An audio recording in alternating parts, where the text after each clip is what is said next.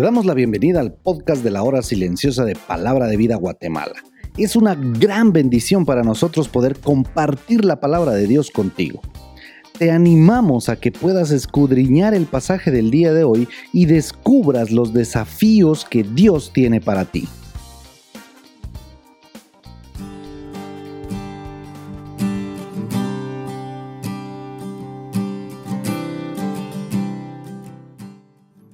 Muy buenos días, queridos amigos. Hoy estamos en el comentario de la hora silenciosa en 2 Timoteo capítulo 4 versículos de 5 al 8. Pablo continúa en este capítulo 4 dando instrucciones a Timoteo y qué interesante porque basa precisamente esta, estas instrucciones en cómo ser fieles a la palabra de Dios. Pero tú, dice en el versículo 5, sé sobrio. Aquí había un fuerte contraste. Timoteo debía permanecer tranquilo. No pierdas la cabeza en ninguna circunstancia, parece decirle. Eh, muchos habían abandonado la verdad, incluso habían ido tras las falsas doctrinas, llevados por su propia doctrina, dice ahí en este verso. Entonces Pablo le dice que tiene que ser prudente en cualquier circunstancia, cuidadoso en cualquier situación. Hay muchas bendiciones maravillosas al servir a Dios, pero también hay aflicciones que soportar, dice Pablo. Y esto lo entendía muy bien. Recordemos que es la segunda vez que se encontraba preso, pero esta vez no era como la primera. En aquella primera vez estaba preso en su domicilio. Ahora estaba en una cárcel fría, una cueva en el suelo, con un techo abierto donde le pasaban la comida, donde debía haber sido incómodo escribir en el invierno. Haz obra de evangelismo, Parece ser que Timoteo no tenía el don de evangelismo. Algunos dicen y hablan de esto precisamente, pero su responsabilidad, como, lo, como la de todo creyente, era cumplir fielmente con la obra de evangelista. Y nota que esta expresión de Pablo cumple bien los deberes de, de tu ministerio. En otras palabras, que se ocupe de la tarea que recibió del Señor y que las haga bien.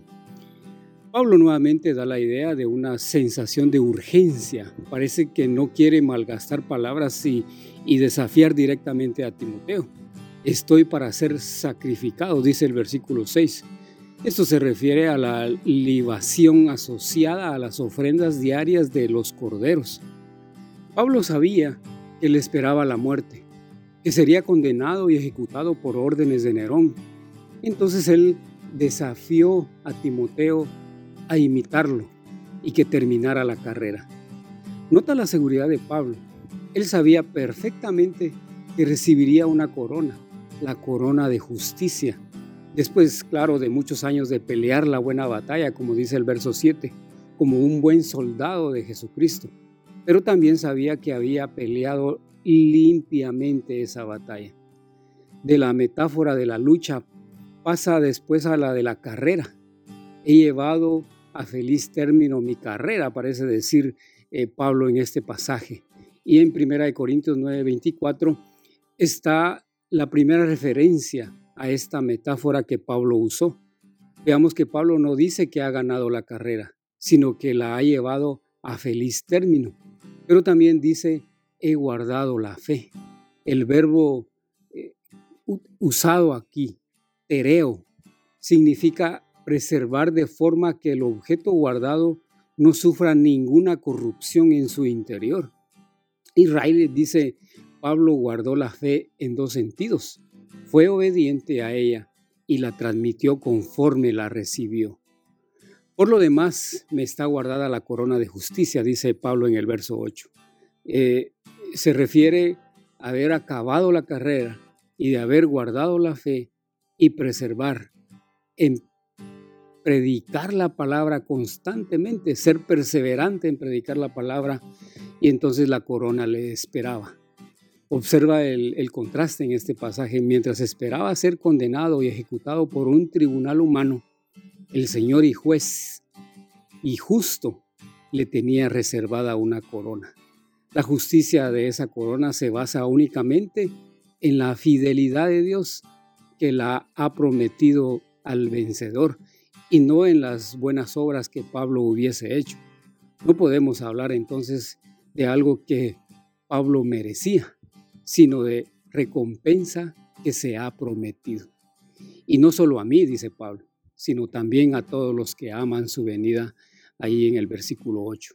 Los que esperan su venida, nuestro enfoque está en el cielo y en Jesús, querido hermano.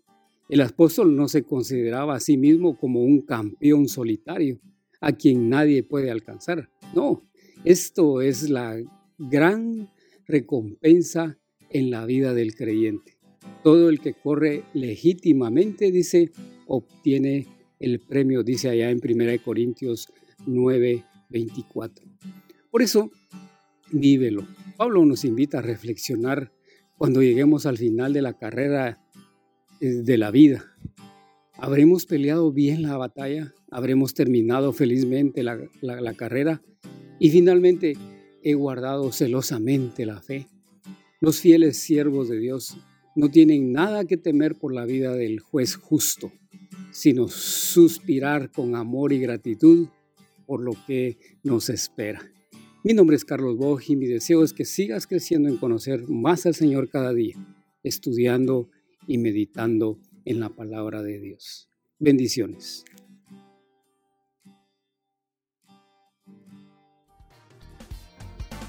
Queremos animarte a que puedas compartir este podcast con tus amigos y así poder crecer juntos en el conocimiento de la palabra de Dios.